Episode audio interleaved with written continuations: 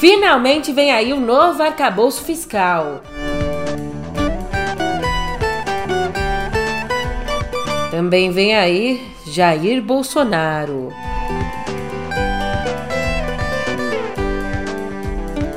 Por fim, mas não menos importante, atualizações sobre o impasse das MPs.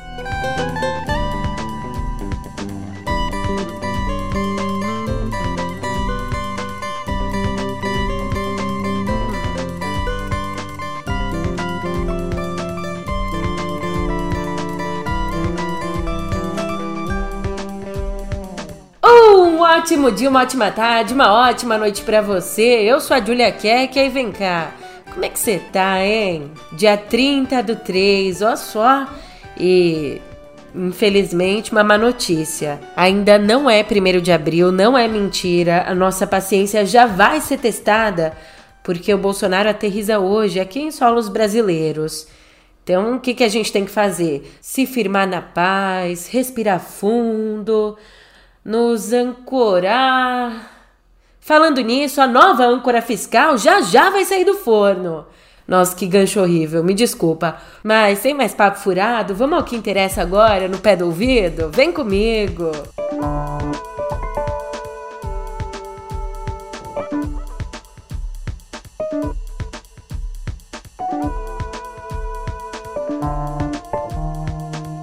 Então, depois de muita, mas muita negociação, finalmente a proposta da nova regra fiscal deve ser divulgada. O anúncio está marcado na agenda do ministro da Fazenda, Fernando Haddad, para as 10 horas e meia da manhã de hoje. Ó, mas as linhas gerais do novo modelo já circulam por aí desde ontem, quando a proposta passou pelo crivo do presidente Lula numa reunião de quase três horas com outros integrantes do governo. Bem, e como é que está o andamento? A proposta foi levada ontem aos líderes da Câmara e hoje é apresentada aos do Senado. Para você entender essas linhas, o mantra do projeto é basicamente manter as despesas crescendo menos que as receitas. Isso porque a nova regra fiscal atrela o crescimento das despesas a 70% do avanço da arrecadação federal, ou seja, limita as despesas ao crescimento da receita. Um exemplo: se a projeção de aumento das receitas for de 5% acima da inflação, os gastos podem crescer 3,5%, 70% dos 5%.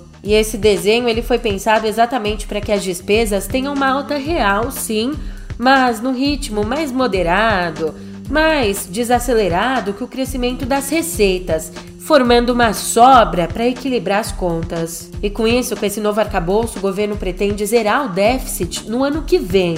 Também pretende registrar um superávit de 0,5% do PIB em 2025 e de 1% em 2026, finalizando o mandato do Lula. Tem mais, a regra prevê um intervalo para a meta do resultado primário a cada ano, como uma espécie de banda da flutuação. Hoje, uma única meta é definida anualmente. E é claro que ainda existem muitas dúvidas pairando no ar, dúvidas que precisam ser respondidas pelo Haddad e assim que for divulgado certinho o arcabouço, as dúvidas forem sanadas, não ficar nenhuma pulga atrás da orelha, eu volto aqui para te explicar tintim por tintim direitinho. Eu volto para infelicidade de muitos, para alegria de poucos. E quem também volta nesse mesmo passo, nesse mesmo ritmo, é o ex-presidente Jair Bolsonaro. Três meses depois de deixar o Brasil e ir para Orlando, lá na terra da Disney, né? Viver o conto de fadas dele, viver a mágica história, a ilusão de que ele tinha ganhado a eleição, de que o resultado foi roubado. Ah, você sabe de tudo isso. Três meses depois, ele chega hoje a Brasília. E uma curiosidade: você sabia que o avião que ele tá vindo, ou que ele veio, né, dependendo do horário que você tá ouvindo, o avião foi todinho adesivado de Harry Potter? Mais uma vez, a J.K. Rowling foi longe demais. Olha, o desembarque está previsto aí para 7 e 10 da manhã, mas eu não sei não. Pode ser que os planos do Bolsonaro sejam frustrados. Também sabe o que, ele queria? Uma palhaçada, um escarcel, o circo todo. Bolsonaro queria desfilar em carro aberto por Brasília, logo depois de desembarcar. Mas o esquema de segurança traçado pela Polícia Federal e pela Secretaria de Segurança do Distrito Federal não vai permitir uma grande movimentação no aeroporto nem nos principais pontos da capital. Obviamente, Bolsonaro não gostou nada disso. E quem conta os detalhes certinho é a Thaís Oyama. O ex-presidente Jair Bolsonaro chega no Brasil e vai direto do aeroporto para a sede do PL. O partido ao qual pertence o ex-presidente já pediu reforço da Polícia Militar porque imagina que só de políticos irão para lá, para a sede do PL, quase 200 pessoas. A bancada toda do PL na Câmara, a bancada do Senado e ex-ministros do governo Bolsonaro, como Ciro Nogueira, como a Damares Alves. E é também o medo de tumulto e confusão que fez com que a ex-primeira-dama Michele Bolsonaro não deixasse o marido ir direto para casa na chegada do aeroporto. Ela teme que os apoiadores do ex-presidente o sigam e causem alguma espécie de aglomeração ou tumulto na frente do condomínio onde eles passaram a morar desde que deixaram a alvorada. E é por causa disso que o ex-presidente está indo do aeroporto para a sede do PL e não do aeroporto para casa. Tudo bem, Bolsonaro não vai conseguir o que ele queria, mas ele teve já uma surpresinha. Toque, toque, toque. Três batidinhas na porta. E aí, quem está do lado de dentro pergunta: quem é? E a resposta é: é a Polícia Federal. Na véspera do retorno, a Polícia Federal intimou Bolsonaro, também o braço direito dele, o faz tudo, ex-ajudante de ordens, tenente-coronel Mauro Cid, e o chefe do Serviço de Inteligência Paralelo, o Marcelo Costa Câmara. Você sabia de tudo isso? Eles foram intimados a depor sobre os três conjuntos de joias presenteados pelo regime saudita. O depoimento foi marcado para as duas e meia da tarde da quarta. A defesa de Bolsonaro diz que essa vai ser uma oportunidade para ele esclarecer tudo. Já a Comissão de Fiscalização Financeira e Controle da Câmara dos Deputados aprovou os pedidos para que o ex-ministro de Minas e Energia, Bento Albuquerque, e também o ex-secretário da Receita Federal, Júlio César Vieira Gomes, para que eles expliquem a entrada de duas caixas que estavam guardando as joias, para que eles expliquem a entrada dessas joias no país lá em outubro de 2021. E ainda, paralelamente a isso tudo, o Tribunal de Contas da União determinou ontem que Bolsonaro devolva em até cinco dias úteis o terceiro conjunto de joias. Aquele outro pacote que ficou com ele, lembra? Ainda o ministro do TCU, João Augusto Nardes, decidiu que, caso existam outros presentes da Arábia Saudita sob posse de Bolsonaro, precisam ser devolvidos junto com essa terceira caixa. Agora que a gente saiu dessa novela das joias, Vamos para outra novela, a novela das MPs? Antes de eu continuar com a atualização, ontem eu expliquei bonitinho aqui toda essa história, esse bololô todo. Se você não ouviu, volta lá no episódio que dá uma explicação detalhadíssima. Modéstia à parte, né?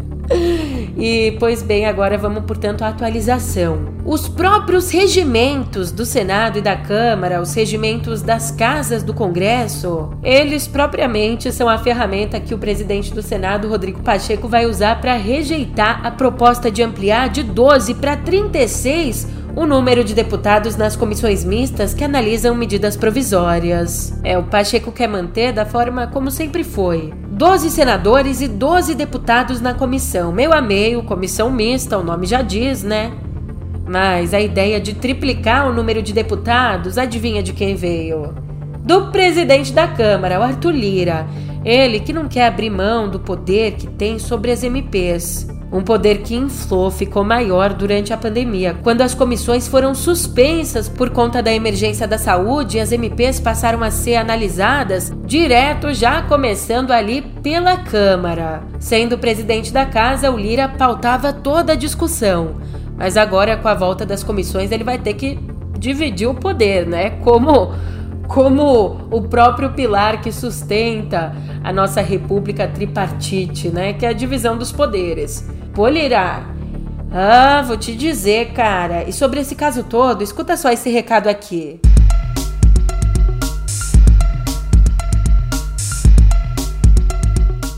Olá, sou Pedro Doria, editor do Meio. A crise que se armou no Congresso Nacional da semana passada para cá é muito maluca. O presidente da Câmara, Arthur Lira, quer porque quer algo que a Constituição diz que ele não pode ter. E para ele não importa, acha que vai ganhar no grito. É kafkiano. O ponto de partida já está no YouTube do meio.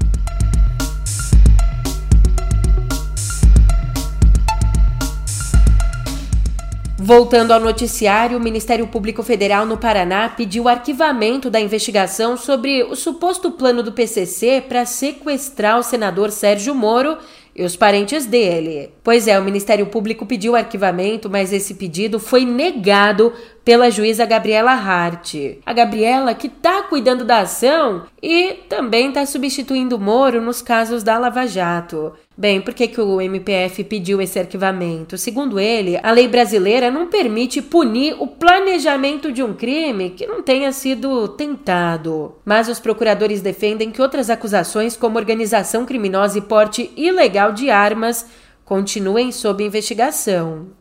Ah, ao negar o pedido, a juíza alegou que é prematuro encerrar uma investigação que está em curso. Como ela mesma escreveu na decisão, aspas, as lacunas, porventura existentes, poderão ser esclarecidas pelas informações que já foram colhidas e também por aquelas que ainda serão. Fecha aspas. Ai, o Moro. O Moro é uma coisa engraçada, né? É uma coisa engraçada, mas ontem ele tava de mau humor.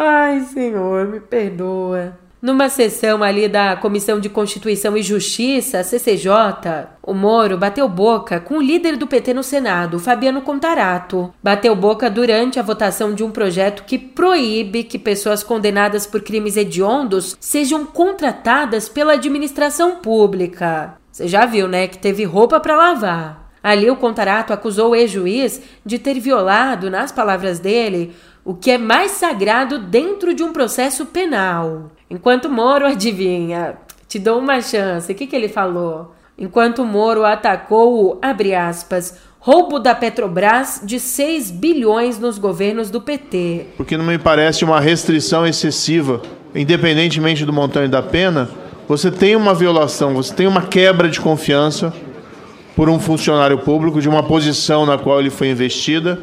E eu acho que esse projeto é um projeto que merece todos os elogios por proteger a administração do mundo do crime. Para discutir a matéria, senador Fabiano Contarato. Senhor presidente, eu até entendo que nós temos que blindar crimes, a prática delictuosa e buscar a moralidade pública, senador. Mas nós também temos que entender que nós, essa Comissão de Constituição e Justiça, um dos requisitos dela é analisar a constitucionalidade. Ora, a Suprema Corte do nosso país já se debruçou sobre trânsito em julgado. A premissa é clara: ninguém será considerado culpado até o trânsito em julgado da sentença penal condenatória. Quer queira, quer não queira, foi essa a decisão. Decisão judicial não se discute, cumpre. E eu volto a repetir aqui: no Brasil, quem vai ser condenado em segunda instância, na minha concepção, é pobres e pretos. Olha, não tem como. Digo mais, quando coloca aqui todos os crimes contra a administração pública, uma pessoa que, se o policial achar que você está resistindo à prisão dele ou desacato, e ela foi condenada por um desacato, não vai poder concorrer. E se for em segunda instância, não vai se exigir o trânsito em julgado em definitivo? Minha gente, a liberdade é um dos principais bens jurídicos que tem que ser tutelado pelo Estado brasileiro. Tudo tem uma razão de ser. O principal bem jurídico é a vida humana. Por isso que o homicídio abre o Código Penal. Mas a liberdade, ela é sagrada. Qual o valor de uma pessoa que fica preso 580 dias ilegalmente? Blindar também de criminalidade, eu quero aqui fazer uma ressalva, senhor presidente é um juiz utilizar instrumento processual para levantar sigilo de uma presidente. É interferir diretamente na eleição de quem estava na frente de um processo eleitoral, é ficar em conluio, é ficar em conluio com o Ministério Público, conduzindo. Questão de ordem, não, presidente. Estamos discutindo o projeto não, ou estamos não, fazendo não, ofensas pessoais? O senhor vai, senhor está fazendo isso faz, pessoais. isso tem relevância, o porque o senhor foi diretamente pessoais. responsável. Falar em corrupção, senador, a corrupção Moro, é isso que o senhor fez. O, o senhor não soube se portar como juiz. O senhor violou o que é principal. O senhor violou o princípio de legalidade de armas. O senhor violou não, princípio senador, constitucional. O senhor não pode interpelar. O senhor não soube se portar como juiz. O Pérez gastou não de satisfeito.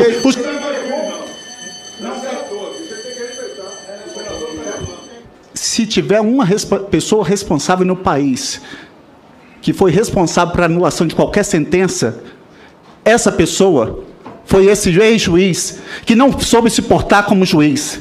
Ele violou o princípio de paridade de armas. Ele violou, violou o contraditório e ampla defesa. Ele violou o que é mais sagrado dentro do processo penal. Os fins não justificam os meios.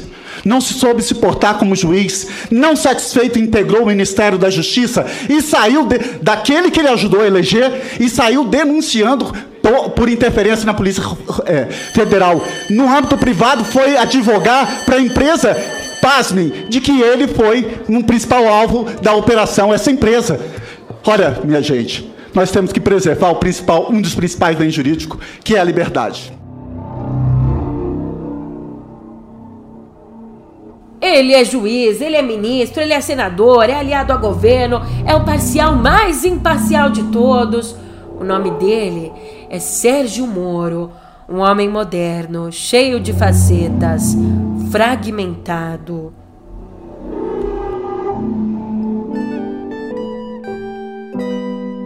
Aqui em Viver, aquele caso triste, o caso do ataque à escola estadual Tomásia Montoro na zona oeste de São Paulo. A atualização é que agora a polícia diz que está investigando outros dois alunos pelo ataque que terminou com a morte da professora Elizabeth Tenreiro e ainda outras quatro pessoas feridas nessa segunda. Um desses jovens foi flagrado pelas câmeras de segurança momentos antes do ataque, conversando com o agressor e entrando juntos ali no banheiro da escola.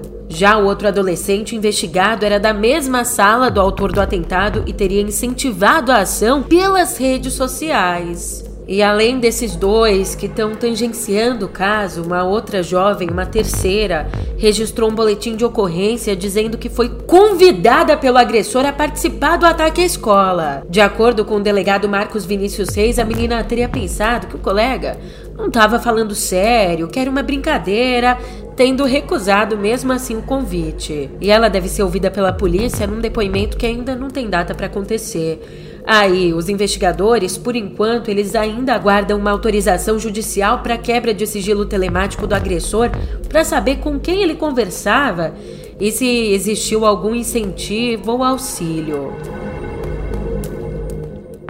Mudando de assunto agora, uma outra notícia. O Papa Francisco precisou ser internado nessa quarta por conta de uma infecção respiratória. Por isso, como informou o próprio Vaticano, ele vai precisar de alguns dias de tratamento médico apropriado no hospital. Ao menos foi descartada a possibilidade de infecção por Covid. Nesses últimos dias mesmo, o Papa já vinha sofrendo com dificuldades respiratórias e então foi levado para fazer exames no Policlínico Agemelli. O hospital que atende aos papas lá em Roma. E mesmo estando, né, aparentando estar bem na audiência dele ontem, Francisco chegou a demonstrar desconforto ao entrar e sair do Papa Móvel.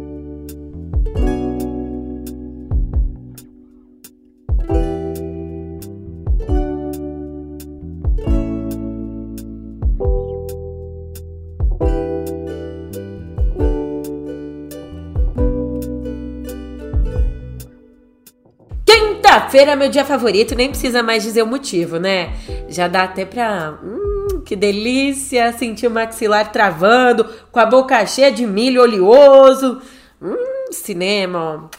É chique demais, então presta atenção nas estreias de hoje. Por que cheio de milho? milho de pipoca.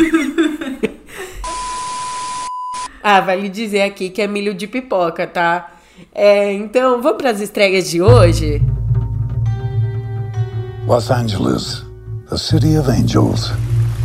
More like the city of dirty little secrets. People pay me to look into the activities of its finest citizens. I'm a private detective. The name is Philip Marlowe. Criado em 1939 por Raymond Chandler, o clássico detetive Philip Marlowe ganha uma nova encarnação no suspense Sombras de um Crime, que estreia hoje nos cinemas. E aqui, nesse suspense policial neo-noir, O Liam Neeson assume o papel do herói, imortalizado antes por astros como Humphrey Bogart. A trama dessa vez se passa em Los Angeles, ali no fim dos anos 30, antes da Segunda Guerra. E é nesse cenário que a gente se depara com Marlon, um detetive particular que num belo dia recebe Claire Cavendish no escritório dele. A moça então pede ajuda pro Marlon para encontrar o amante dela que sumiu sumiu sem deixar rastros. Mas ao começar uma investigação que aparentemente vai ser simples, logo logo o detetive descobre que essa é só a ponta do iceberg de uma trama com muitas mentiras e que inclusive pode ser mortal a longo prazo. Stop. The police won't touch you, but I will. Of all the people in Los Angeles who you do not mess with, they're top of the list. The key to Hollywood is knowing when your game is up. You go in there coming out alive. Ai, Julia, mas pra aquecer minha alma eu preciso mesmo é de um drama, um drama daqueles. Então vem comigo, eu sou canceriana, pô, vem comigo, eu não vou te decepcionar, porque esse aqui eu, eu mesma, particularmente, eu quero assistir. Можете мне представить Чайковскому? Я хочу в консерваторию поступать. Conservatório. Também chega hoje o russo A Esposa de Tchaikovsky, que retrata o tumultuado casamento do lendário compositor com Antonina Milyukova, uma jovem aristocrata que se apaixonou por Tchaikovsky. Ele ele aceita se casar com ela para afastar os rumores sobre a orientação sexual dele, mas com o passar do tempo, sem amá-la e culpando-a por todas suas tristezas, o Tchaikovsky tenta se livrar da esposa de qualquer forma. Enquanto isso, ela decide suportar e fazer o que for preciso para ficar com seu grande amor. Ой, я к стыду своему ничего не знала. А вы в успехах и славе, правда?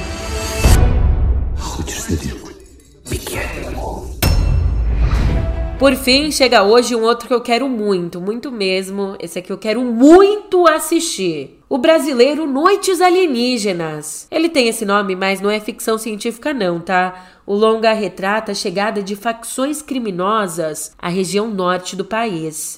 Tu tem que entender, cara, que dentro desse mundo tem outros mundos. E dentro desses outros mundos tem outros mundos. Pra mim, otário é aquele que fica num mundo só, sacou? Ué, irmão, quer falar com o Jean, mano? Você é do nosso, Jean. O que tu veio fazer aqui, meu filho? Falar com o senhor. Veio falar o quê? Entrar pra família, senhor. Quer entrar pra nossa família?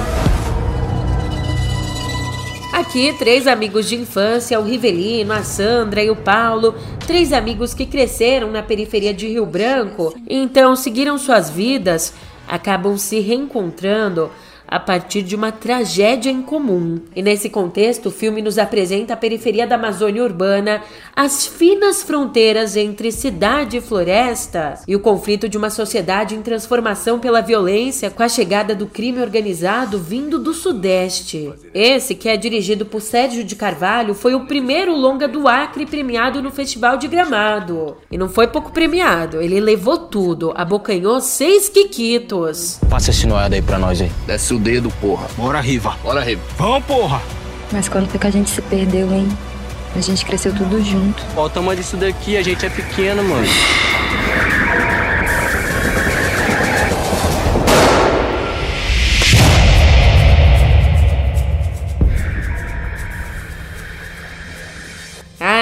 Ainda no assunto filmes, uma polêmica. A gente abre a internet, abre a internet, eu falando aqui.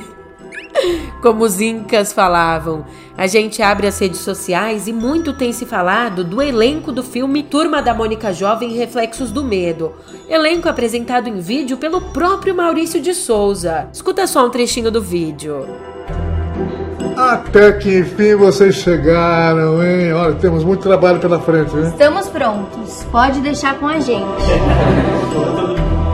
Nesse novo filme, a Sofia Valverde dá vida a Mônica.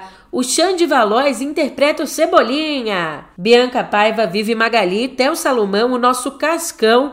E temos Carol Roberto como Milena. Todos eles nessa fase adolescente. Só que muitos fãs não gostaram do elenco. É que existe uma forte campanha para que fossem mantidos os mesmos atores dos longas Laços e Lições, já que eles já estão mais crescidinhos, estão aí na faixa dos 14 anos, são adolescentes. Bem, mesmo agradecendo o carinho dos fãs, os atores dos filmes anteriores foram às redes defender os novos protagonistas. A Julia Benite, que até então interpretava Mônica, desejou a todos um ótimo trabalho e muito sucesso. Enquanto Kevin Vecchiato, Cebolinha, lembrou que eles, os primeiros, também sofreram críticas online quando foram apresentados ali pela primeira vez. Eles que se entendam, né? Então, enquanto essa treta rola aí, vamos sair do país? Né? Que a Coreia do Sul é uma potência musical.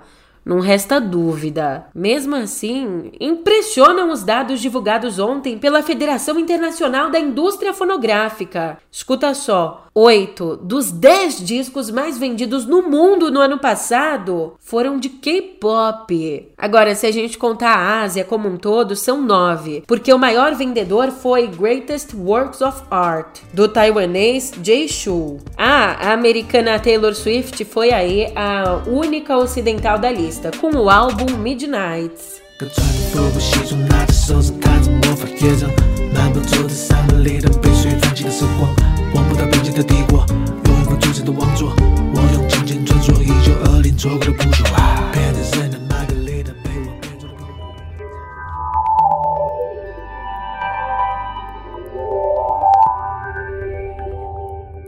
Devemos deixar que as máquinas inundem nossos canais de informação com propaganda e falsidade? Devemos automatizar todos os trabalhos, incluindo os satisfatórios? Devemos arriscar perder o controle de nossa civilização? Essas perguntas são algumas das que constam no apelo. Um apelo feito por Elon Musk e centenas de especialistas por uma pausa de seis meses nas pesquisas sobre inteligências artificiais é essa carta aberta assinada pelo grupo, carta publicada no site futureoflife.org.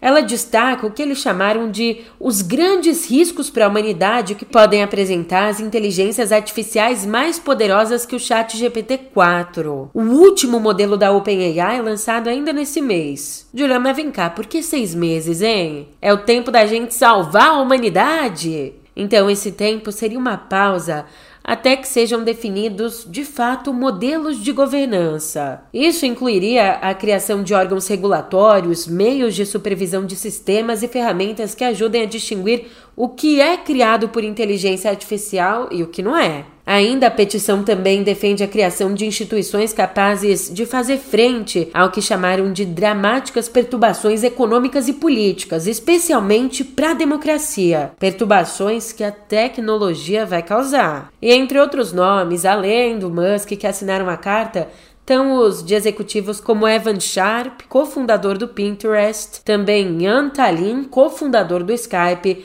o historiador Yuval Harari e pelo cofundador da Apple, Steve Wozniak.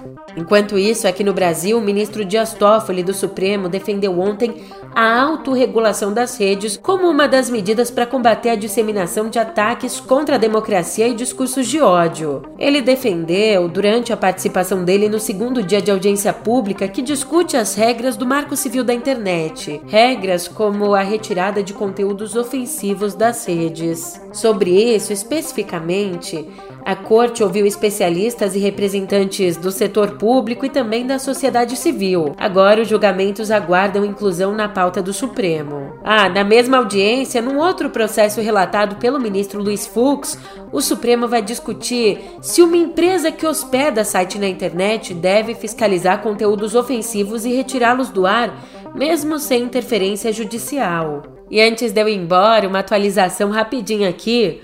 O Instagram, se você ainda não percebeu, o Instagram lançou um recurso que permite salvar publicações em coleções compartilhadas com outras pessoas. Isso é muito legal, porque essa função que vai ser liberada aos poucos para todo mundo pode ajudar amigos e familiares a salvar publicações que acharem interessantes, mas sabe aquelas publicações que não podem ser perdidas de jeito nenhum em mensagens diretas? Dessa forma, portanto, os posts podem ser salvos numa coleção colaborativa, na qual duas, três ou mais pessoas vão poder colaborar. Por exemplo, eu já fiz uma coleção ali, livros para ler em 2023. Coloquei uma galera aí dos meus amigos para me ajudarem nessa função de colocar quais os livros que a gente vai tentar ler esse ano. Um desafio, hein? E já que eu falei aqui na palavra salvar, para eu te salvar, para tu aguentar esse finzinho aí da semana, falta pouco, eu prometo para você.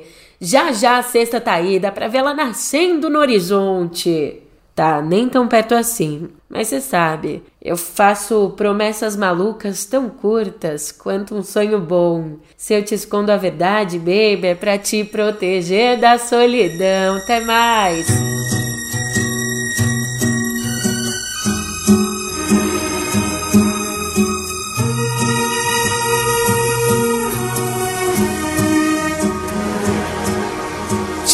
Na escola e encho a tua bola com todo o meu amor.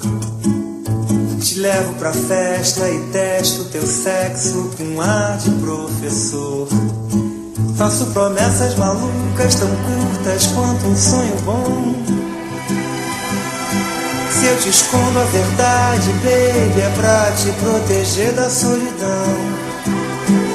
Faz parte do meu show faz parte do meu show, meu amor.